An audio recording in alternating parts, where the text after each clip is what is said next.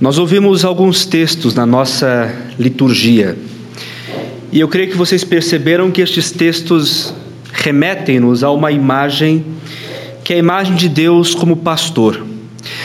E quando nós nos concentramos nesta imagem, e você pode resgatar uma série de princípios que você já conhece na sua mente, geralmente o que vem é o conceito de proteção, de confiança, de estar guardado, protegido. E mesmo se você pudesse construir um quadro na sua mente, seria do Senhor velando por nós enquanto estávamos em planícies, e ali você poderia imaginar um rio e todo aquele lugar dando assistência e uma permanência que aparentemente era sem fim, sob os cuidados daquele grande pastor. De fato, é a imagem que estes textos nos remetem, e a imagem que o texto quer construir nas nossas mentes e quer justamente demonstrar a presença de Deus, o Senhor que conduz, o Senhor que preside, o Senhor que protege daqueles males, dos lobos, dos malfeitores e especialmente o Senhor presente. Talvez uma palavra que poderia resumir este quadro que você pinta em sua mente seria a palavra paz. Ela consegue abranger tudo isso. Mas é então que nós passamos a propriamente olhar essas passagens de modo muito significativo, o próprio Salmo 23, que ali nos coloca um ponto muito interessante, que é dizer que por mais que o cenário seja um cenário de paz, um cenário de confiança, em que há a presença do bom pastor, ainda assim por vezes, nós enfrentamos e temos que passar por aquilo que o texto chama de vale da sombra da morte. É um ambiente escuro, estreito, e é um ambiente em que há aspirações da própria morte. E aquelas ovelhas que somos nós sentem-se em um período de, muito angústia, de muita angústia, mas contando com a presença do bom pastor. Observem que, por mais que nós tenhamos a imagem de confiança, de paz e de serenidade, quando nós passamos por aquele versículo tão sutil, nós percebemos que a realidade das nossas vidas muitas vezes é a de entrar por este vale da sombra da morte de ter que lidar com seus percalços, ter que lidar com seus espinhos, ter que lidar com a sua própria escuridão e ameaça a nossa existência constantemente. Mas o que nós não podemos jamais esquecer é a presença deste bom pastor constantemente conosco. É uma experiência que nós passamos e a experiência de um escritor bíblico de nome Asaf. E eu peço a você que abra a sua Bíblia no Salmo 80, que narra justamente a experiência deste homem, salmista, escritor, que tem plena consciência de que Deus é o seu pastor e ainda assim teve que experimentar o vale da sombra da morte. Assim nos diz a palavra de Deus. Ao mestre de cantos, segundo a melodia, os lírios, Testemunho de Asaf, Salmo. Dá ouvidos, ó pastor de Israel, tu que conduzes a José como um rebanho, tu que estás entronizado acima dos querubins, mostra o teu esplendor perante Efraim, Benjamim e Manassés. Desperta o teu poder e vem salvar-nos. Restaura-nos, ó Deus, Faze resplandecer o teu rosto e seremos salvos. Ó Senhor Deus dos exércitos, até quando estarás indignado contra a oração do teu povo? Dás-lhe dás a comer pão de lágrimas e beber copioso pranto. Constituis-nos em contendas para os nossos vizinhos e os nossos inimigos zombam de nós a valer. Restaura-nos Ó Deus dos exércitos, faz resplandecer o teu rosto e seremos salvos. Trouxeste uma videira do Egito, expulsaste as nações e a plantaste. Dispuseste-lhe o terreno, ela deitou profundas raízes e encheu a terra. Com a sombra dela os montes se cobriram, e com os seus sarmentos os cedros de Deus. Estendeu ela a sua ramagem até o mar, e os seus rebentos até o rio. Por que lhe derribaste as cercas, de sorte que a vindimam todos os que passam pelo caminho? O javali da selva a devasta, e nela se repastam os animais que pululam no campo.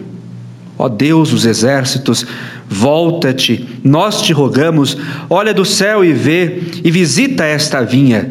Protege o que a tua mão direita plantou, o sarmento que para ti fortaleceste, está queimada, está decepada.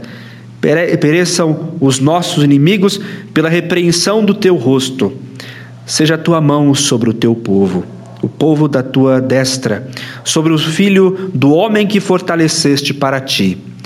E assim não nos apartaremos de ti. Vivifica-nos e invocaremos o teu nome. Restaura-nos, ó Senhor, Deus dos exércitos.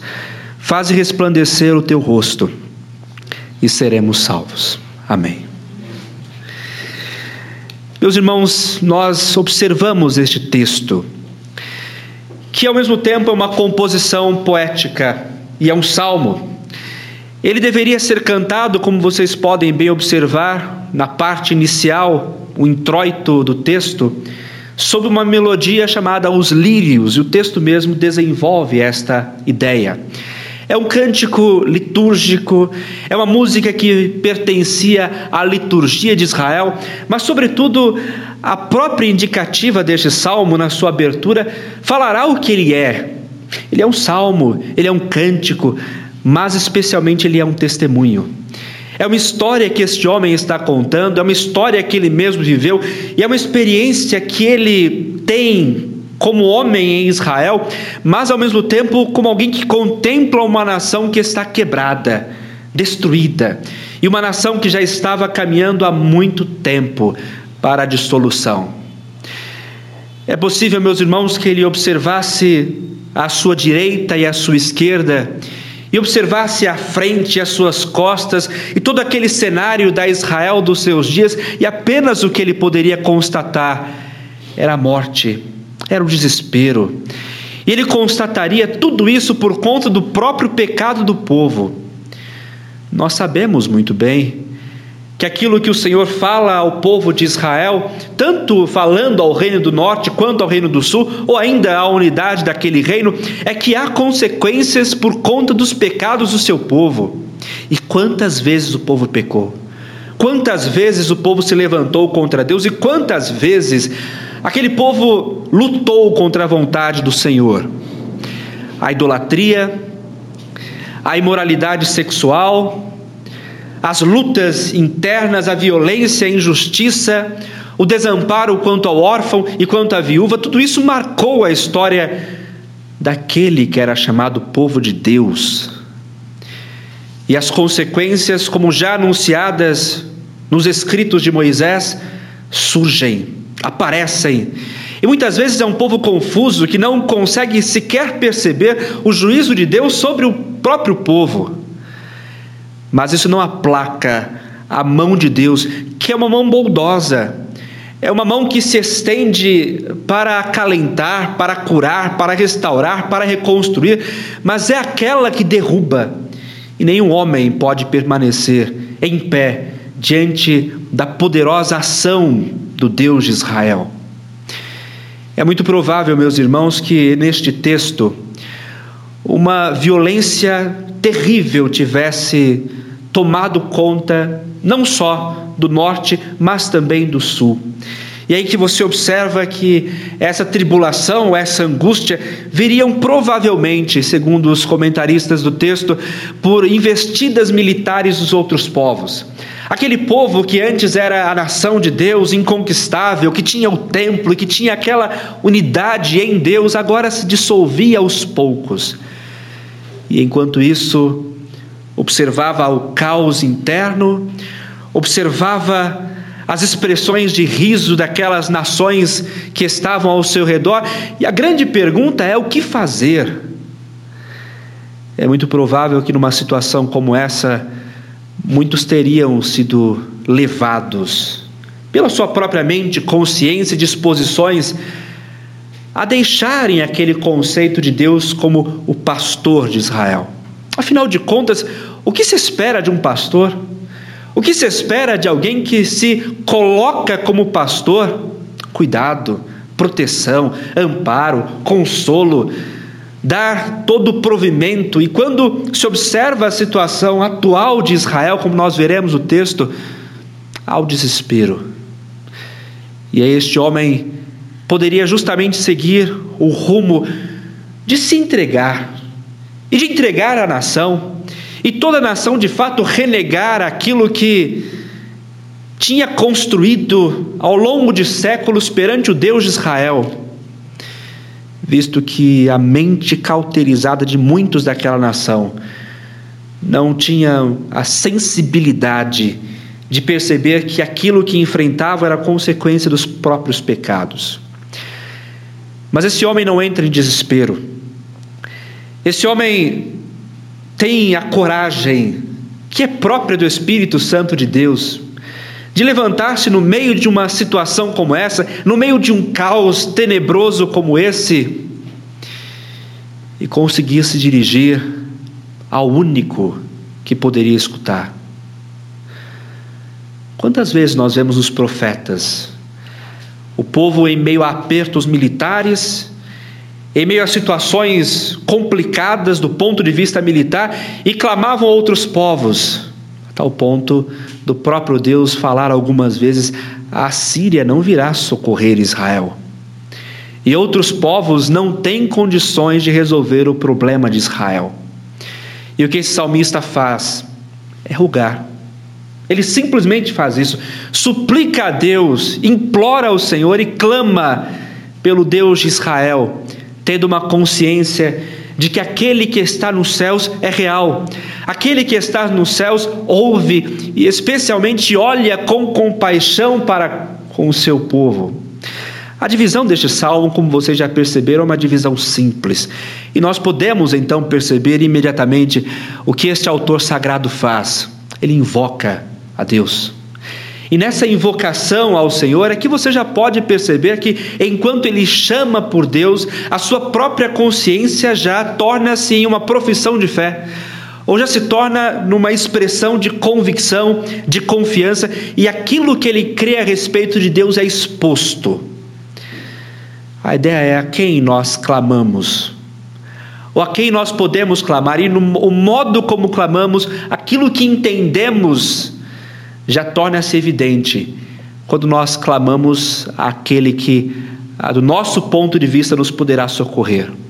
Lembre-se, por exemplo, daquela situação terrível enfrentada por Elias perante os profetas de Baal. Eles tinham seu método, e o seu método de clamar para Baal era um clamor horrendo, eram gritos que se transformaram em cortes, que se transformaram em homens manquejando, e é uma cena ridícula. Enquanto o profeta, posicionando-se, resgata a história de Israel. E resgatando, fala o Senhor, Deus de Israel, observa o teu povo.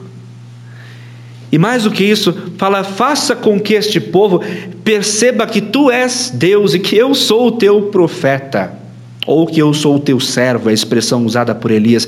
Mas notem o seguinte: as convicções evidenciam-se quando há invocação da divindade. Os profetas de Baal, os demais profetas, como Deus e como ah, ligados a Moloque, sacrificando os seus próprios filhos em altares a demônios e tantas coisas horrendas que a história nos mostra não só mostram atos terríveis dos homens, mas as convicções destes homens a respeito dos seus deuses. Deuses que podem errar, deuses que podem falhar, conforme a própria convicção deles. Mas aqui neste salmo, apesar de uma situação terrível que o salmista Asaf enfrentava, ele expressa a sua consciência a respeito de Deus. Deus é o pastor de Israel. Deus continua sendo o cuidador de Israel. E vejam, talvez não seria o momento apropriado para ele lembrar disso, mas uma consciência que ampara-se em Deus, no verdadeiro Deus, não olhará as circunstâncias, mas olhará o caráter divino, olhará a provisão constante que o Senhor faz na história e olhará como Deus se revela. E ele revelando-se como pastor de Israel, quem o pode negar? Qual situação que nega? Ou qual situação faria com que existisse uma alteração? Só que essa convicção é movida por um impulso deste homem, que ao reconhecer Deus como pastor de Israel, simplesmente clama: dá ouvidos, ou ouve-nos, ó pastor de Israel. Isso faz todo o significado quando nós observamos o restante da passagem, ou o restante do texto, que nos mostra que este salmo, sendo uma oração, é uma súplica deste homem, e é uma súplica quase que no desespero, e ele fala: Senhor, ouve-nos. E apenas o Senhor nos pode ouvir, uma vez que é o Senhor que tem conduzido o teu povo. E aí nós temos algumas discussões dentro da interpretação do texto. Alguns comentaristas falariam que este salmo é um salmo escrito para o contexto do norte, enquanto outros afirmam que este salmo ah, está falando a respeito de ambos os contextos, tanto o norte quanto o sul. Ah, o próprio Calvino vai pela primeira opção. Entretanto, o que nós percebemos neste salmo é que aparentemente ele reúne todo Israel. Ele reúne todo o povo. Isso porque na própria indicação do texto ele demonstra Efraim, Benjamim e Manassés, lembrando que parte de Benjamim pertencia ao reino do sul. E é muito provável então que ele estivesse traçando um perfil de todo Israel e de como aquele Israel entrara em decadência. Mas é aí que ele expõe o que ele crê a respeito de Deus. Deus não é um ídolo. Deus não é aquele que está em uma estátua ou um ícone, ou como os adoradores de Baal faziam debaixo de uma árvore ou no alto de casas, colocavam as suas estátuas, ali prestavam a sua adoração, ali prestavam o seu culto. Deus não se mistura com isso. E quando nós observamos este salmo, é exatamente isso que faz com que esse autor mova-se a Deus. Quando ele fala que é o Deus que conduz, é o Deus que guarda o rebanho, mas é o Deus que se entroniza acima dos querubins. Nós às vezes temos algumas visões um pouco românticas sobre isso. E essas visões românticas se dão pela nossa própria cultura.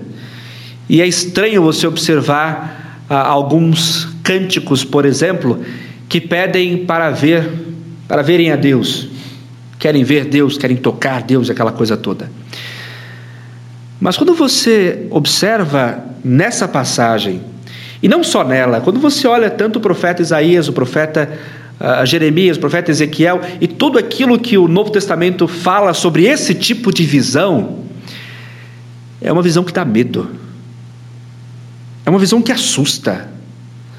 Nós não estamos lidando aqui com um ídolo que está cercado ali por uh, anjinhos, como a cultura nos tem proposto. É o Deus do universo. É o Senhor Criador dos céus, da terra. A própria visão de Deus é assustadora. E ele cercado por seres espirituais que também possuem características próprias de grandeza, de majestade mas seres que, quando entram em contato com o ser humano, a primeira reação destes seres é falar: não temas. Interessante isso, justamente para nos mostrar que a visão a respeito de Deus é uma visão assustadora. Caminhe pelo Antigo Testamento inteiro. E você verá de fato Deus se manifestando numa brisa ou coisa simples, só que, via de regra, a visão de Deus é cercada por sons assustadores é cercada por densas nuvens, trevas. E o homem, quando está diante de Deus, a semelhança do profeta Isaías, fala: Senhor, eu estou perdido, porque eu estou diante de um Deus santo, eu sou impuro, meu povo é impuro, e os meus olhos viram o Rei. O Senhor nos ensina com esse tipo de compreensão e com esse tipo de visão que é para falar em primeiro lugar: Deus não é como nós, Ele é alto, Ele é sublime, Ele é Senhor. Ele é repleto de majestade e toda a terra treme ante a sua grandeza. Mas ao mesmo tempo, Deus não é como um ídolo que a mente humana pode criar. Por mais elaborado que seja o ídolo, por mais refinado que seja o ídolo, por melhores e mais nobres características que tenham esses ídolos, Deus não é um ídolo. Ele é Senhor. Ele governa, ele reina, e os seus pés estão sobre todo o mundo, e ele governa soberanamente todo o universo. E aqui o salmista ah, levanta a ideia: aquele a quem eu oro, aquele a quem eu presto culto, e aquele a quem a minha humilde alma se eleva em meio ao caos, é aquele que se entroniza, se assenta e está cercado por seres espirituais, por seres celestes. Nós não temos, meus irmãos, gradações de anjos, pelo menos não de modo explícito nas Escrituras. Há uma série de tradições que são populares em que colocam os anjos em determinadas posições, mas nós percebemos que estes aqui, os querubins, sempre são aqueles que estão ao redor de Deus, adorando o Senhor constantemente, mas são seres gloriosos, grandes. E aqui o salmista está dizendo: o Deus a quem eu sirvo e o Deus a quem eu elevo a minha oração é o Deus que está nas maiores alturas e todo o universo lhe presta culto.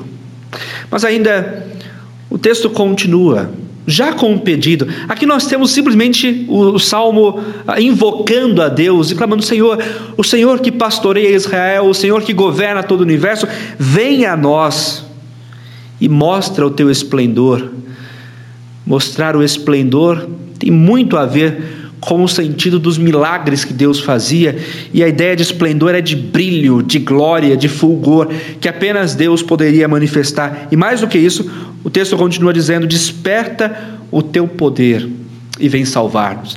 Nesse momento aqui, o salmista não é um tanto quanto direto no seu pedido, é simplesmente uma invocação. A ideia é: Senhor, eu sei quem tu és. Eu sei que o Senhor é Deus do universo, eu sei que o Senhor tem todo o universo nas suas mãos e que anjos te adoram constantemente, e eu sei que o Senhor tem amor especial pelo teu povo, então vem socorrer-nos e mostra a tua grandeza para com o teu povo. Mas aí, meus irmãos, nós notamos o coração deste homem pesado. Ao mesmo tempo que também percebemos as suas convicções teológicas Há um coração pesado deste homem, e a partir do versículo 5, aliás, no versículo 4, é que você já começa a notar que este homem tem dificuldades, problemas. Ele olha para a sua situação e começa a se lamentar. E aqui nós observamos um outro princípio. Assim como a oração que fazemos expressa a nossa convicção teológica, ou expressa aquele em quem nós cremos, este ponto de sinceridade é essencial. Este ponto de falarmos a Deus o que realmente acontece, realmente lamentarmos a nossa situação, muitas vezes, é o que o Senhor requer de nós. Quais foram os homens repreensíveis? Aqueles que elaboraram sistemas complexos teológicos falando: olha, você está nessa situação por conta do seu pecado. Ou foi o homem que, por conta da calamidade em que se encontrava, amaldiçoou o próprio dia do nascimento? Os repreensíveis foram os talvez teólogos amigos de Jó, enquanto o homem que cortava-se e tirava as suas próprias enfermidades com cacos de telha e falava que amaldiçoava o próprio dia do nascimento e rogava que jamais tivesse nascido para enfrentar aquela situação, foi o homem aprovado e foi o homem que Deus trouxe para perto de si. E o homem que, inclusive, teve a responsabilidade de rogar por aqueles, digamos, teólogos do seu tempo. Deus requer de nós, além de uma convicção teológica sólida, um coração sincero ele quer um coração sincero que realmente exponha a Deus aquilo que se passa na intimidade do ser, diante das calamidades da vida, das situações que existem. Não se trata simplesmente de orações litúrgicas, mas aquela oração que nos é ensinada pelo próprio Senhor Jesus num lugar restrito, dentro do quarto, quando a porta já está fechada, quando está somente o Senhor teu Deus e você. O que sai desta prece?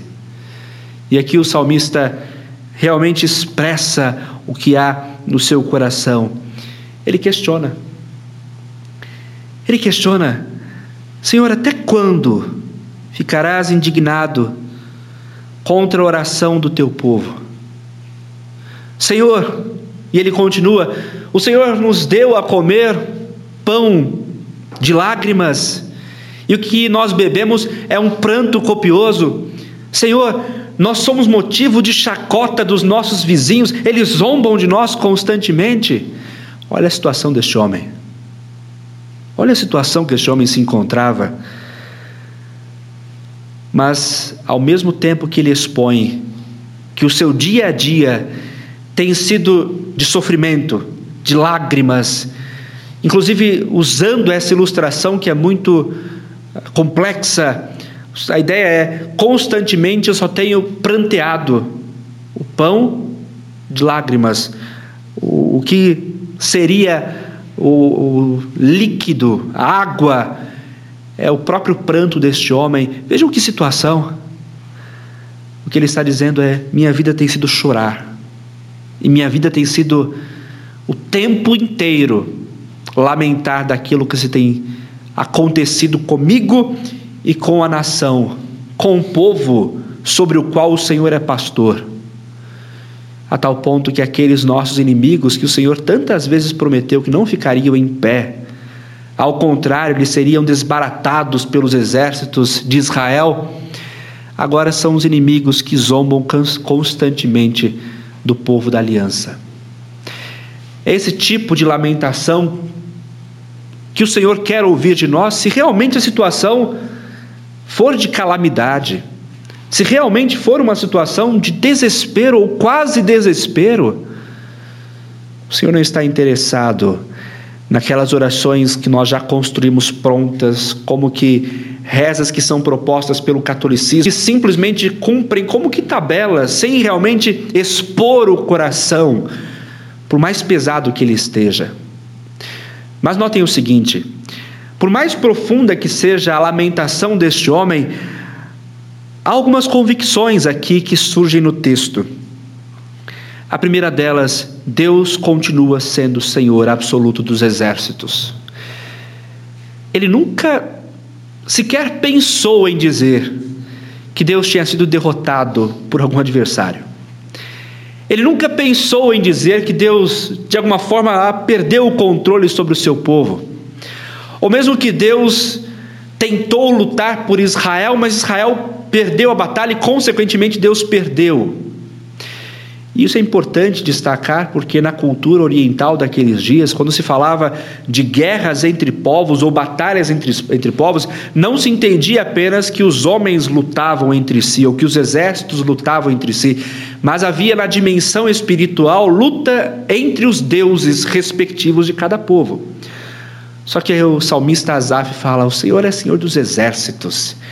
E aqui refere-se aos exércitos dos céus, ou seja, algo muito além. Se o Senhor é Deus sobre as miríades, sobre os exércitos e milícias celestes, o que são os exércitos da terra? Nós sabemos muito bem, Deus concedia vitória a Israel quando ele bem queria e também concedia derrota a Israel quando ele bem entendia.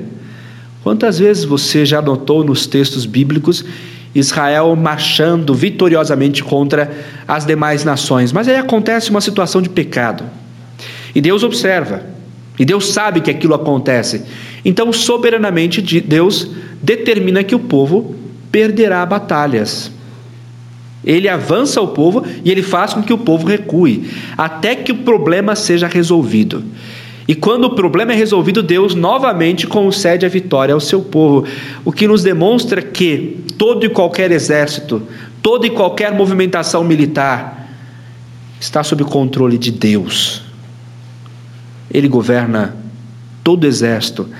E Ele governa toda e qualquer situação, boa ou ruim, que nós enfrentamos. É a primeira convicção que esse autor demonstra dentro dessa segunda parte de Lamentação.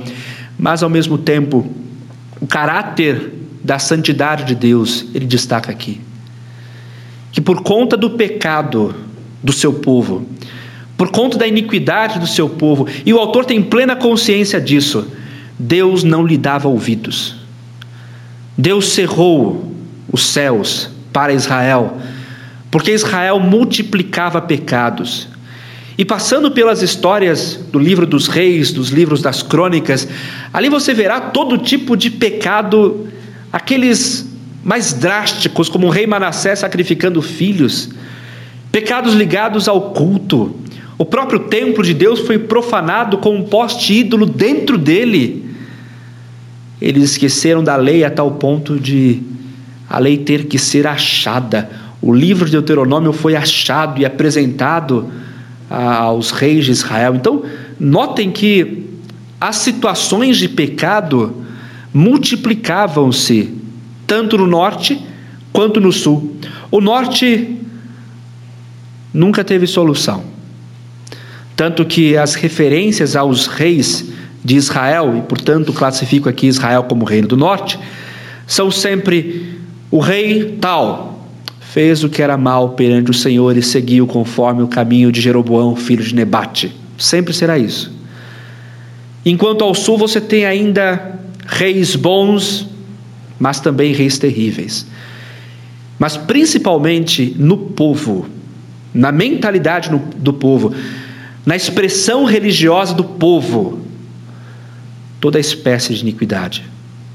Deus é santo e assim como nós ouvimos na escola dominical, tornamos aqui a dizer: Deus é santo. E a santidade de Deus é inegociável. Com a santidade de Deus não se barganha, com Deus não se barganha. Eles poderiam apresentar milhares de ofertas, de sacrifícios, de animais, de ritos, mas enquanto os seus corações fossem podres por causa do pecado, enquanto as mesas fossem repletas de vômito, enquanto os sacerdotes andassem embriagados e a terra repleta de prostituição, Deus não ouviria o seu povo. E agora o salmista clama. E é como se dissesse: Senhor, eu sei que todo o exército está nas tuas mãos. Mas eu me pergunto: até quando não ouvirás mais o teu povo? Nós já estamos cansados. As lágrimas nos consomem dia e noite. Os inimigos que o Senhor prometeu destruir, agora zombam de nós. Não somos nós mais que avançamos, mas são eles que zombam da nossa situação calamitosa. Entretanto, notem que este autor não se esquece da história. Ele invoca a Deus, ele clama a Deus, expressa convicções teológicas, ele lamenta ah, perante a sua situação e também expressa convicções teológicas nisso, mas é um homem que não esquece a história. Como nós somos rápidos para fazermos isso? Como nós somos rápidos quando estamos numa situação de felicidade, de satisfação, de alegria, de nos esquecermos de tudo aquilo que Deus fez em nós para chegarmos aonde nós estamos, e chegamos pela Sua graça. E muitos de nós somos, inclusive, capazes de colocar sobre nós mesmos as glórias pelos bens que foram conquistados mediante a graça divina. Mas, por outro lado, como nós somos rápidos também e nos esquecemos dos grandes feitos de Deus quando nós estamos numa situação de aperto ou quando estamos no vale da sombra da morte. Nós somos rápidos para isso, pensando primeiro que aquele é o maior mal que nós já enfrentamos, é a pior situação que nós já enfrentamos, a pior luta que nós já tivemos. E talvez na nossa história nós tivéssemos enfrentado coisa pior. Mas quando a tristeza, quando a perseguição, quando a angústia estão diante de nós, ela sempre parece ser pior do que todas as outras que nós já enfrentamos e que Deus nos concedeu a vitória. Mas ainda sobretudo, esquecemos de tudo aquilo que Deus já fez.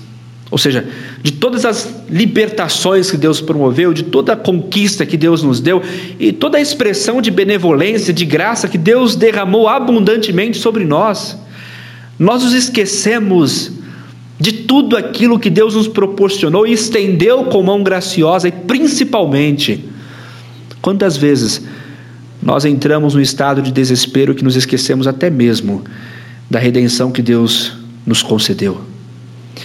Passamos para pensar, passamos a pensar simplesmente naqueles benefícios temporais que o Senhor nos concede e nos esquecemos do principal, que é a redenção em Cristo Jesus, que trará validade a tudo aquilo que materialmente, historicamente pensamos ah, bom aconteça ou tenha acontecido, como além de trazer validade a tudo que foi bom, ainda nos trará consolo diante de tudo aquilo que foi ruim, ou aquilo que é ruim nas nossas vidas. Mas esse autor não faz isso. Observem que a partir do versículo 8, ele passa a refletir naquilo que Deus fez. Ele tem um propósito específico nisso, em refletir mas ele não se esquece, ele não simplesmente coloca as suas lamentações diante de Deus, os seus pedidos diante de Deus, mas ele fala: Senhor, nós temos uma história. Senhor, nós temos um vínculo. E eu sei que toda a história do meu povo foi uma história construída pelo Senhor, desenvolvida pelo Senhor e pintada pelo Senhor com muitos detalhes, com brilho, com vitórias, com conquistas, com homens e mulheres piedosos e com pessoas que se destacaram, mas ainda como o Senhor toma um povo miserável, um grupo de escravos que eram submissos a simplesmente a maior nação dos seus dias. E como o Senhor faz subir aquele grupo de escravos do Egito e passa a estabelecer numa terra que era uma terra já habitada, Deus foi expulsando aquelas nações. E quando a medida das iniquidades daqueles povos chegou perante o Senhor, Deus enviou o seu povo e o seu povo foi desbaratando exércitos, conquistando regiões e se estabelecendo. Essa história que ele fala aqui do verso, do verso 8 até o verso 11, como Deus concedeu vitória a Israel, como Israel se estabeleceu, e mais do que isso, ele usa a ilustração da videira para falar: Israel se espalhou sobre toda a terra, Israel se solidificou sobre a terra, e aquela terra e o próprio povo de Israel tornaram-se uma coisa só. A cultura, a religião, os costumes, a língua, a própria monarquia, apesar dos seus defeitos, tudo isso já fazia parte da identidade da terra e da identidade do povo de Israel. Usando da ilustração da videira, ele falará como o Senhor agiu. O local foi ocupado. Os povos que ali habitavam foram expulsos. E gradativamente Deus deitou as raízes, como diz ah, o verso 9, a sombra dela, da videira, os montes se cobriram, os sarmentos, que é o ramo da oliveira, que cobriram os cedros de Deus, e a sua ramagem ah, e os seus rebentos até o rio. É uma belíssima ilustração que é usada pelo autor sagrado. Usando aqui algo que será ah, continuamente usado pelos profetas, que é a ideia da videira. Israel como videira e que se estende, que se estabelece, que cresce, que frutifica. Mas essencialmente a videira que pertence a Deus. Por isso que o texto mostra o tempo inteiro: esta videira pertence ao Senhor, Deus que cuida Deus que a pastoreia, Deus que protege, e a expectativa que se tem nesse momento é que Deus ah, traria todo tipo de provisão ao seu povo e garantiria à sua nação a prosperidade, a continuidade. Mas é no versículo 12 que isso se encerra. E se encerra com uma pergunta: Por que lhe derribaste as cercas, de sorte que a vindimam todos os que passam pelo campo? Essa pergunta aqui é mais uma vez uma pergunta sincera deste homem. E ele, depois de construir a imagem, construir a figura de linguagem e falar que Deus estabeleceu o seu povo como aquele que se estendia, que se fortalecia na nação de Israel, naquela faixa da Palestina, Deus protegeu, Deus cuidou, Deus fez produzir fruto, mas Deus tirou as cercas. E a ideia é, quando se tira a cerca de uma plantação, ela está aberta para pessoas, para animais, para qualquer um que agora pode andar e roubar, pode simplesmente devorar tudo o que existe, como é o caso dos animais, ou simplesmente pode pisar, apenas pisar, no fruto que ali está, trazendo destruição àquela plantação. E agora, dentro desta, desta súplica, ou dentro dessa ilustração que é usada, o autor fala: Senhor, o nosso presente, o nosso presente é que as cercas desta plantação que a ti pertence foram tiradas. Os inimigos invadem. É como se um javali entrasse e tomassem, comessem tudo que está à disposição e nada mais existe. E então que ele começa já a elaborar mais uma oração. Notem o versículo 14. Ó Deus dos exércitos, volta-te, nós te rogamos. Olha do céu e vê, e visita esta vinha, protege o que a tua mão direita plantou, o sarmento que para ti fortaleceste, está queimada, está decepada. É tratando da situação presente que ele fala: Senhor, mais uma vez, vem socorrer-nos, estende a tua mão, tem misericórdia, e não é apenas um retrato de falar que Deus era o Senhor do seu povo e Deus trouxe provisão sobre o seu povo, mas a realidade presente é ainda dizer: Senhor, nós cremos que o Senhor pode olhar dos céus. E a ideia de olhar dos céus aqui é ter compaixão, é descer os olhos para protegê-la, para guardá-la. E a ideia é de mão direita, né? o protege com o que a tua mão direita plantou, é que aquilo que Deus empenhou, esforços, aquilo que Deus trabalhou, aquilo que Deus fez com que prosperasse, por isso que o sentido de mão direita aqui, que é muito comum nos textos do Antigo Testamento, mas faz isto, Senhor, tu que a fortaleceste, faz isto porque ela está queimada e ela está absolutamente decepada.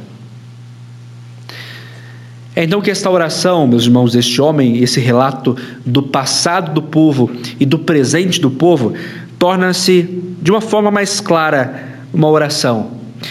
O versículo 16, a segunda parte, já nos mostra isso. Pereçam os nossos inimigos pela repreensão do teu rosto. Seja a tua mão sobre o povo da tua destra, sobre o filho do homem que fortaleceste para ti. O rogar, primeiramente, é quanto como Deus trataria aqueles que traziam tantos males para Israel. O que o autor faz aqui é realmente suplicar pela derrota dos seus inimigos, suplicar que eles sejam destruídos, que eles sejam abalados e que eles se encontrem até mesmo na mes encontrem na mesma situação que o povo de Israel se encontrava naquele momento. E aqui, vejam bem, que eles pereçam pela repreensão do rosto de Deus. E a ideia da relação do rosto de Deus com a realidade humana é de trazer alegria ou momentos tempestuosos. Quando fala aqui que eles deveriam ser destruídos pela repreensão do rosto de Deus, é que Deus trouxesse aos inimigos de Israel toda a calamidade, que Deus trouxesse aos inimigos de Israel a desordem e, no fim das contas, tudo aquilo que estava sendo aplicado ao povo de Israel se fosse lançado para os seus inimigos. Neste momento, meus irmãos, é que nós também percebemos que, novamente, ele não crê apenas que Deus é o Senhor de Israel, ou que governa apenas sobre Israel, mas ele fala abertamente que ele uma vez orando a Deus e Deus tendo compaixão do seu povo, ele pode trazer tormento até os outros povos e que cada um dos povos, cada uma das nações se encontram na mão de Deus. Mas em contrapartida, ele roga por si mesmo. Ele roga pelo seu povo. Ele roga por aquela nação tão sofrida e roga por socorro. Seja a tua mão sobre o teu povo, sobre o povo da tua destra, sobre o filho do homem que fortaleceste para ti. Senhor, como se ele dissesse: põe a mão sobre o teu povo, cura o teu povo, tem misericórdia do teu povo e dá continuidade àquilo que o Senhor já começou lá atrás. Se o Senhor fortaleceu, se o Senhor estabeleceu, se o Senhor fez com que o povo de Israel tivesse raízes profundas na terra e fosse um grande povo, uma grande nação, continue fazendo isso. A tua mão direita sobre o filho do homem que fortaleceste. Esse filho do homem se aplica a Israel. Geralmente a nossa tendência é olhar a palavra filho do homem e já aplicar a Jesus Cristo. Porém, nesse texto aqui, filho do homem aplica-se, pelo menos primariamente, à nação de Israel, que foi uma nação separada por Deus. Mas vejam, não há, segundo o autor, o intento de que a nação prosperaria com um fim em si mesma. Notem bem, o filho do homem que fortaleceste para ti. Ou seja, tudo o que o Senhor fará toda a prosperidade do teu povo, tudo aquilo que o Senhor fará que o povo experimente novamente, todas aquelas vitórias, conquistas e paz, não são só para o povo, mas é para que o projeto do Senhor continue, se estabeleça e continue avançando para a glória do teu nome. E, consequentemente, o versículo 18 continua: E assim não nos apartaremos de ti. Há uma consequência, segundo o autor. Uma vez Deus demonstrando o seu livramento, por isso que a expressão mostra o teu esplendor, que é um livramento realmente chocante, ou que leva o povo a uma visão gloriosa de Deus. Uma vez o povo percebendo, pois bem, o povo não mais se apartaria, conforme o entendimento do autor. Assim, não nos apartaremos de ti. E termina essa parte da oração ou súplica dizendo: vivifica-nos e invocaremos o teu nome. O que é muito intenso. Uma vez que vivificar significa nós estamos perecendo. E talvez no extremo seria nós já estamos mortos. Espiritualmente estamos mortos, quebrados em todos os nossos sentimentos, aspirações, desejos, nós já estamos mortos. Traze-nos a vida novamente. E então invocaremos o teu nome. Que significa culto, orações, mas especialmente aquilo que o povo de Israel não conseguiu ter: uma vida de inteira entrega a Deus em santidade. É a oração de um homem que tem Deus como pastor, mas que ainda assim enfrenta o vale da sombra da morte, que muito nos ensina. Mas especialmente, meus irmãos, há um fio condutor e uma expressão que você notou que se repete dentro do texto. Versículo 3: Restaura-nos, ó Deus, faze resplandecer o teu rosto e seremos salvos. Versículo 7: Restaura-nos, ó Deus, dos exércitos, faze resplandecer o teu rosto e seremos salvos. Versículo 19: Restaura-nos, ó Senhor dos exércitos, faze resplandecer o teu rosto e seremos salvos. Toda essa situação narrada, construída por Asaf, passa por este momento de súplica essa é uma súplica que se repete. Mas interessantemente, ela se une às demais partes do salmo e, em certo aspecto, ela tem independência. E a independência dela se dá porque, em todos os momentos aqui, que você observa a súplica do autor, ele tem em vista a realidade temporal, ele tem em vista as circunstâncias, os problemas, a conquista do adversário e tudo aquilo que Israel passava. Só que nesta súplica que faz, ele não está simplesmente pedindo que Deus restaure a nação, ou que Deus reconstrua a nação, ou mesmo que Deus resolva os problemas que foram materialmente impostos pelas nações inimigas. Mas ele está falando do ponto de vista espiritual para o seu povo. O termo hebraico aqui usado por Asaf pode significar também converte-nos. Converte-nos, Senhor. E aqui que está o centro para toda a discussão que o Salmo se propõe a falar. Não se trata apenas de Deus reconstruir a nação. Não se trata apenas de Deus fazer com que a nação prospere novamente, ou mesmo que Deus faça com que ela seja tão gloriosa quanto nos tempos de Salomão. Mas a oração do salmista o tempo todo é: Senhor, converte o coração do povo, transforma o coração do povo, faze com que este coração volte-se para o Senhor ele sabe que não é simplesmente pela vontade humana que isso acontece. Ele sabe que não é simplesmente pelo intelecto ou pela razão, pura e simplesmente, porque, do ponto de vista racional, intelectual e histórico, é óbvio que esse povo deveria andar com Deus, toda a sua história, toda a sua trajetória, desde os patriarcas, eles estão unidos a Deus e toda aquela prosperidade nos tempos de Josué e posteriormente nos tempos de Davi e de Salomão, acontecem porque o povo estava com Deus mas é justamente por não ser mero assentimento intelectual que este povo, mesmo tendo uma rica história, se precipitou no pecado. Tem que existir uma intervenção divina. Tem que existir uma intervenção de um Deus soberano que resgata o homem, que restaura o homem e o reconstrói por dentro.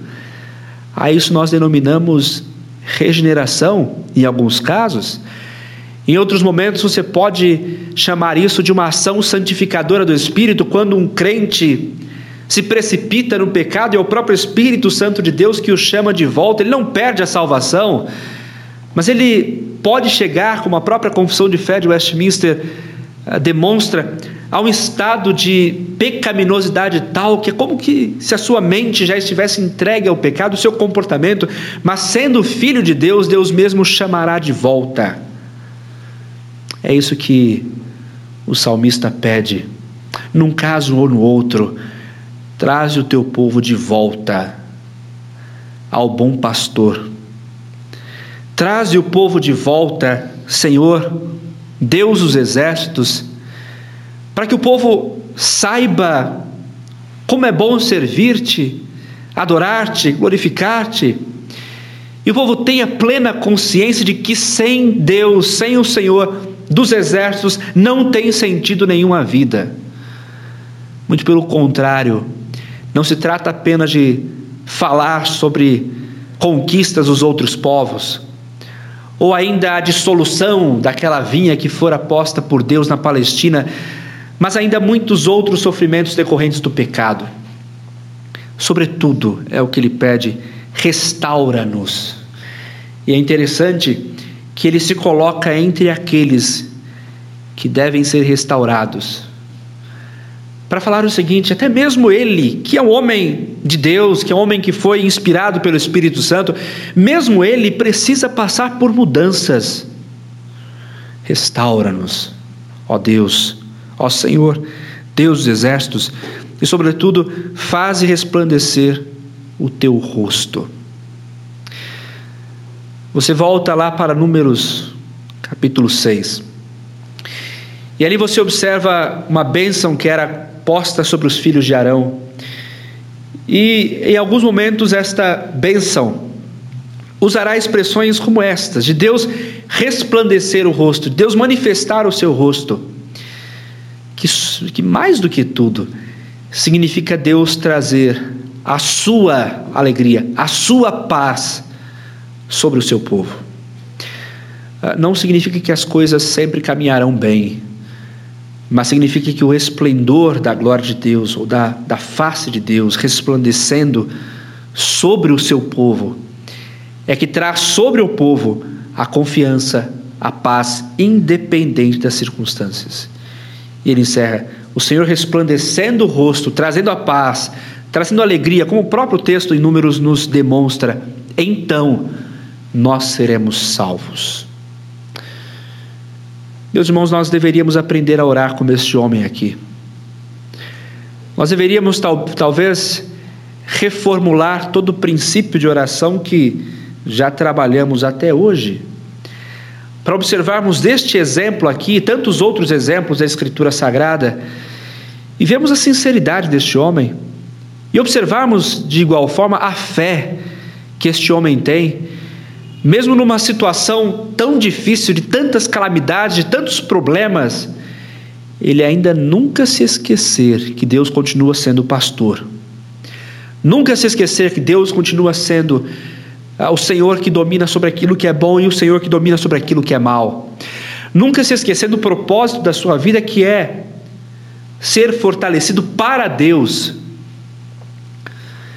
mas especialmente nunca inverter as prioridades. Ele falou sobre uma série de problemas aqui, só que aquilo que se repete é: restaura no Senhor, converte no Senhor e faz com que o teu rosto brilhe sobre nós, e aí sim nós seremos salvos. Meus irmãos, como nós temos orado? Como você tem orado? Como você tem lidado com os embates que essa vida tem? E eu creio que são muitos. Os problemas nos cercam e as posições que nós tomamos são muito estranhas. Pare para observar.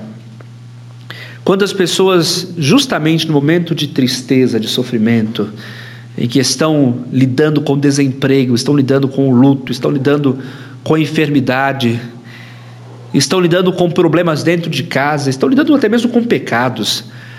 Quantas pessoas abrem mão, primeiramente da igreja, se afastam, se vão, como se o mundo tivesse respostas para as suas angústias. E muitas vezes nós fazemos isso. Diante de uma adversidade, nós oramos? Ou simplesmente procuramos a solução para os problemas? Geralmente, aquilo que nós fazemos diante de um problema ou de uma adversidade é: primeiro tenta se resolver, não deu certo, bom, agora eu preciso de Deus, e agora eu busco a Deus em oração. Quando tem que ser o passo contrário, nós oramos primeiro, nós confiamos primeiro, e depois, sob a direção de Deus, nós fazemos aquilo que tem que ser feito. A nossa mente torna-se invertida. E é justamente isso que esse autor nos vem demonstrar é nós cremos em Deus. Nós cremos em Deus, e Deus é real. Deus é aquele que preside o universo, Deus é aquele que comanda as estrelas e o que é o nosso problema, o que é a nossa dificuldade diante de um Deus que lida de modo muito natural e simples com tudo o que há no universo. Mas parece que quando enfrentamos o vale da sombra da morte, nós nos imaginamos sozinhos. E mais do que isso, nós nos imaginamos independentes para solucionarmos nossos próprios problemas. E esse autor diz que não. Não é desta forma que nós procedemos, ao contrário, nós rogamos a Deus. E nós nos elevamos a Deus, porque nós cremos neste Deus que não é um ídolo. Parece óbvio isso, mas nós precisamos repetir e falar constantemente: Deus não é um ídolo. Então, se você imaginou um Deus conforme as suas próprias convicções, conforme o seu próprio jeito, conforme os seus próprios interesses e as suas limitações, saiba que esse não é o Deus bíblico. O Deus bíblico é aquele que se assenta e se entroniza sobre os querubins. É aquele que tem ao seu redor trevas e tudo o que há ao seu redor se dissolve ante a sua grandeza. É aquele que quando se manifesta a abalar o mundo, é para abalar pessoas, é para constranger pessoas. E mais do que isso, é o Deus que nunca deixou de ser pastor do seu povo. Deus nunca deixou de ser o pastor do seu rebanho. Muito pelo contrário, o seu pastoreio desenvolve-se plena e completamente todos os dias. Como nós observamos no Salmo 23, como nós observamos no Evangelho segundo São João, no seu capítulo 10, o nosso Senhor continua sendo o supremo o supremo pastor e que a quem nós invocamos de uma forma reverente, séria, convicta em todos os momentos e também nos momentos em que nós enfrentamos as angústias próprias dessa existência ainda marcada pelo pecado. E nós invocamos para quê? Nós invocamos para quê? Esse homem aqui tem uma sinceridade ímpar. E uma sinceridade que não perderá de vistas o que ele crê a respeito de Deus. Mais do que isso, ele consegue unir aquilo que ele crê com as dificuldades que ele tem enfrentado. E, sobretudo, ele tem muita sinceridade nessa lamentação para falar da sua situação e, sobretudo, entender as causas da situação em que se encontra. Boa parte dos nossos problemas são causados por nossas próprias irresponsabilidades. Boa parte das questões que nós enfrentamos, das crises que nós enfrentamos, são decisões ruins que nós tomamos, ou ainda pecados que nós cometemos. As coisas têm consequências e essas consequências naturalmente surgem. E nós, às vezes, diante de consequências de coisas que nós cometemos, ou coisas que nós praticamos, ou mesmo que nós investimos de uma forma equivocada, ficamos como que em suspenso retiramos de nós mesmos os nossos erros, colocamos no outro, colocamos nas, colocamos nas circunstâncias, colocamos até mesmo em Deus e não paramos para perceber que muitas vezes o erro é nosso. Não estou falando que todo erro necessariamente é nosso. Na verdade, existem problemas nas nossas vidas que surgem, que aparecem e que são, na verdade, provações que Deus coloca diante de nós, injustiças que são cometidas contra nós ou ainda ações de maledicência, violências que de uma forma injusta nós recebemos de pessoas e tudo mais. Mas há casos, como este aqui que o texto destaca, que o autor tem a sinceridade suficiente para falar: a culpa é nossa, nós erramos. E pelo fato de nós errarmos, o Senhor cerrou os ouvidos para a súplica do seu povo. Pare para pensar. Até onde são circunstâncias adversas? E até onde há responsabilidades nossas naquilo que hoje nós colhemos como consequências? Se forem pecados, o texto mesmo nos chama ao arrependimento. E o próprio texto aqui já nos indica que, apesar do erro, apesar da dificuldade, este homem ainda suplica a Deus, implora ao Senhor pela sua assistência e pela sua constante benevolência, nunca esquecendo de que Deus, no fim das contas, ouve o seu povo. Ele continua tendo misericórdia. E o livro de Levítico fala isso amplamente. Quando ele vai construindo gradações de pecado, aquele texto é muito interessante, porque ele dirá: o povo peca contra Deus, e Deus chama o arrependimento. E o povo peca novamente, ainda expande o conceito do pecado e Deus chama o arrependimento. E o povo então vai pecando, Deus cerra os céus e não desce chuva de forma alguma, e o povo continua pecando. Pois bem, então Deus levanta os inimigos e o povo continua pecando, mas se o povo suplicar a Deus por auxílio e suplicar a Deus tendo ele mesmo se arrependido, Deus olha dos céus e se compadece.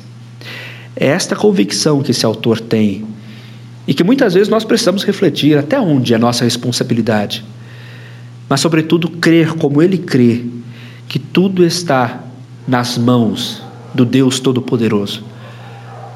As adversidades, os problemas, o desemprego, a enfermidade, a angústia e os males que assolam este mundo quebrado, este mundo caído, estão continuamente nas mãos do Deus Todo-Poderoso.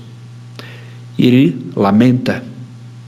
Com essa convicção teológica e com essa responsabilidade de muitas vezes assumir a culpa, esse homem ainda lamenta: Senhor, eu tenho sofrido. Senhor, a minha refeição tem sido lágrimas. Senhor, eu não sei mais o que fazer. Os meus inimigos estão à minha porta e zombando de mim. Mas nunca nos esquecemos daquilo que Deus já fez. Lembre-se daquilo que o Senhor já fez na sua vida, na sua história. Rememore os grandes feitos de Deus. Eu creio que cada um de nós poderia apresentar narrativas, testemunhos a respeito daquilo que Deus já fez nas nossas vidas, desde coisas simples até atos que realmente nos espantaram pela sua grandeza. E destes nós jamais devemos esquecer. O exercício não é de quando se está numa adversidade nos esquecermos daquilo que Deus faz, mas ao contrário, que diante de um problema, aquilo que Deus já fez venha a nós, para que tenhamos firme a confiança de que, assim como o Senhor fez no passado, conforme a sua misericórdia e a sua graça, nunca pelos nossos méritos, Deus pode fazer e pode solucionar todo e qualquer problema. Mas aí você pode olhar para a sua história e você pode notar que os momentos de alegria foram mínimos. E que toda a história foi marcada por tristeza, violência, injustiça, maldade. Para onde eu vou olhar, pastor? Olhe para maior ato de misericórdia de Deus o maior ato que traz validade a tudo aquilo que é bom ou foi bom nas nossas vidas e traz o consolo diante dos percalços que na existência nós temos a cruz de Cristo.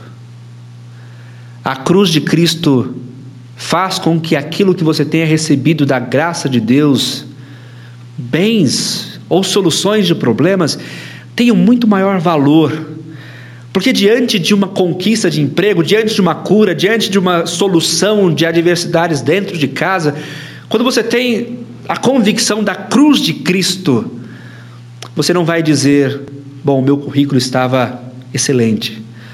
Ou ainda o médico que cuidou de mim era magnífico. Ou mais do que isso, nós usamos aqui de estratégias, usamos o diálogo para resolver os problemas, mas você será capaz de entender o seguinte: a misericórdia de Cristo, a graça de Cristo, fez que este meu problema fosse solucionado. É Cristo, é o Salvador, e é a sua imensa bondade que vem restaurar as pequenas coisas da nossa vida, mas ao mesmo tempo vem nos consolar diante dos problemas. Nós podemos sofrer, nós vamos. Se eu falasse para você que o sofrimento não vai existir ou não deve existir na vida do crente, certamente eu estaria mentindo, estaria passivo daquela repreensão, daquela condenação dada a Nadab e Abiú, de instantaneamente ser fulminado, porque estaria não só mentindo do ponto de vista prático, mas estaria falando contra as palavras diretas do nosso Senhor Jesus Cristo, que fala que o mundo em que nós estamos é o mundo em que nós passaremos por aflições. Agora, quando contemplamos a cruz de Cristo, a redenção vinda da cruz de Cristo, o sangue vertido e derramado para salvar pecadores, e mais do que salvar, o que Cristo faz é de fato nos colocar no reino dos céus, e ali nós já estamos, embora o esperemos, nós temos o maior de todos os consolos. Você se espantaria ao ler relatos de missionários, ao ler relatos de pastores, ao ler relatos de servos e servas de Deus que se aventuraram e foram pregar o evangelho nas regiões longínquas, ou mesmo pastores que viveram entre nós e que sofreram, sofreram muito, com luto, sofreram com enfermidades, sofreram com perseguições. E inclusive é inspirador ler esse tipo de relato, ler essas histórias, que não são histórias ou não se constituem como a geografia, mas são histórias verdadeiras que mostram tanto as angústias como as reações a essas angústias. E você perceberia, nós perceberíamos como a nossa fé é frágil como a nossa fé é pequena diante de um Horatio Spafford. Como a nossa fé é pequena diante de um Edouard Perronet. Como a nossa fé é pequena diante de um Ashbel Green Simonton, homem que perdeu a esposa, teve que entregar a sua filha aos cuidados da sua irmã, porque ele tinha a igreja para cuidar e tinha que eh, pregar, tinha que aconselhar, tinha que evangelizar nós veríamos o quanto a nossa fé é pequena diante de homens que são de carne e osso como nós, mas que tiveram a convicção que esse texto tem de olhar para a história e olhando para a história perceber aquilo que Deus fez, os grandes atos de Deus, mas especialmente a salvação que Deus já comprou para nós. Imaginem só, esse sofrimento não vai passar. Imagine só que ele não passe. Imagine que você tenha que enfrentá-lo todos os dias da sua vida, até o último. A nossa alegria é saber que, pela graça de Deus, no último dia da nossa existência nesta terra, e quando quiser o Senhor recolher-nos para o paraíso, ali, isso que nos tirou o sono, isso que nos fez chorar, isso que fez com que muitas vezes relutássemos em nós mesmos e nos trouxe angústias profundas, não mais existirá, porque Ele mesmo, o bom pastor, cuidará de enxugar dos nossos olhos toda lágrima. Por isso nós precisamos refletir enquanto oramos nos feitos de Deus, na bondade de Deus e essencialmente na salvação que Deus nos conquistou em Cristo Jesus. Mas também, meus irmãos, não ignorarmos o presente. É isso que esse autor faz.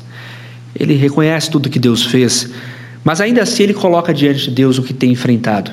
Ele não ignora o que tem acontecido, mas ele fala abertamente com o Senhor: Senhor, a minha história está quebrada, a minha vida está quebrada. Ele dissolve todo o orgulho, que era próprio orgulho dos judeus, ele dissolve todo esse orgulho para falar: Senhor, Aquela vinha que o Senhor plantou está sem cercas e todo tipo de inimigo tem avançado. Essa é a realidade presente.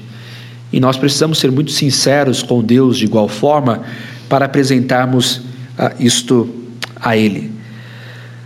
Mas também rogar. E aí que está. Também rogar a Deus e pedir, Senhor, faze com que o problema se dissolva Faze com que a tua mão esteja sobre o teu povo e que tudo isso que me tem angustiado, me tem tirado o sono, tudo isso que tem tirado a paz de mim, faze com que se resolva, porque eu não aguento mais. E então, consequentemente, como o texto mesmo nos mostra, recobrar o sentido da vida, que é glorificar a Deus e também uh, não, não uh, apartar-se de Deus e, sobretudo, invocar-lhe o nome, que é um compromisso de santidade. Senhor, tenha compaixão, e eu então, pela tua graça, sempre me moverei para adorá-lo e para bendizê-lo. Mas, sobretudo, passando por todos esses estágios do texto, deve reger as nossas mentes esse pedido central Converte-nos, Senhor. Converte-nos, Senhor. Faze-nos sempre voltar a Ti. E voltar ao Senhor significa santidade. Voltar ao Senhor significa confiança. Voltar ao Senhor significa não duvidar do seu poder, da sua ação, por pior que seja o problema, por mais difícil e quase que insolúvel que seja aos nossos olhos, a continuidade do pedido, Senhor, converte-nos. Ou seja, muda aquilo que precisa ser trabalhado, talvez uma idolatria, Talvez nós somos orgulhosos demais. Talvez pecados, ou mais do que isso, a entrega ao pecado por conta do problema. Vamos pensar assim: bom, Deus não me ajudou, então eu me entrego ao pecado. Falta de fé. A ideia é, Senhor, diante desse problema, muda em mim. Muda em mim. Transforma-me, ó Senhor, Deus dos exércitos, e dá-me satisfação em ti. Resplandecer o rosto, trazendo então alegria, consequentemente traz a salvação, que não significa a solução dos problemas, mas significa um direcionamento de vida que realmente tem significado. Ainda se o Senhor não quiser resolver as questões que têm deixado seu coração trêmulo, nós todos precisamos ainda rogar que Ele nos converta. Não que Ele nos regenere, porque já fomos regenerados em Cristo pelo Espírito Santo, mas que Ele nos mova de maus caminhos, de pecados, de incredulidade, de idolatria, de orgulho e tudo mais, que Ele continuamente nos mova para que melhor o santifiquemos, mas que Ele nos faça entender que, independente de onde estivermos, ou de como estivermos, o melhor lugar sempre será o resplendor do rosto de Deus. Ou seja, perante Deus, perante a face de Deus, em que ali há paz, mesmo na tempestade. Ali há o consolo, mesmo na angústia. Ali se encontra o abraço e ali se encontra todo o sentido de bondade, mesmo que o mundo esteja uma turbulência. Ali se encontra o pastor, mesmo que estejamos no vale da sombra da morte. Que o nosso bom pastor nos ensine a orar, nos ensine a suplicar a sua graça e nos ensine a viver conforme a sua vontade, para que, assim como este homem lidou com a circunstância que vivia confiando, crendo, esperando em Deus, nós também respondamos da mesma forma a este que é o nosso supremo pastor. Que ele assim nos abençoe. Amém. Amém.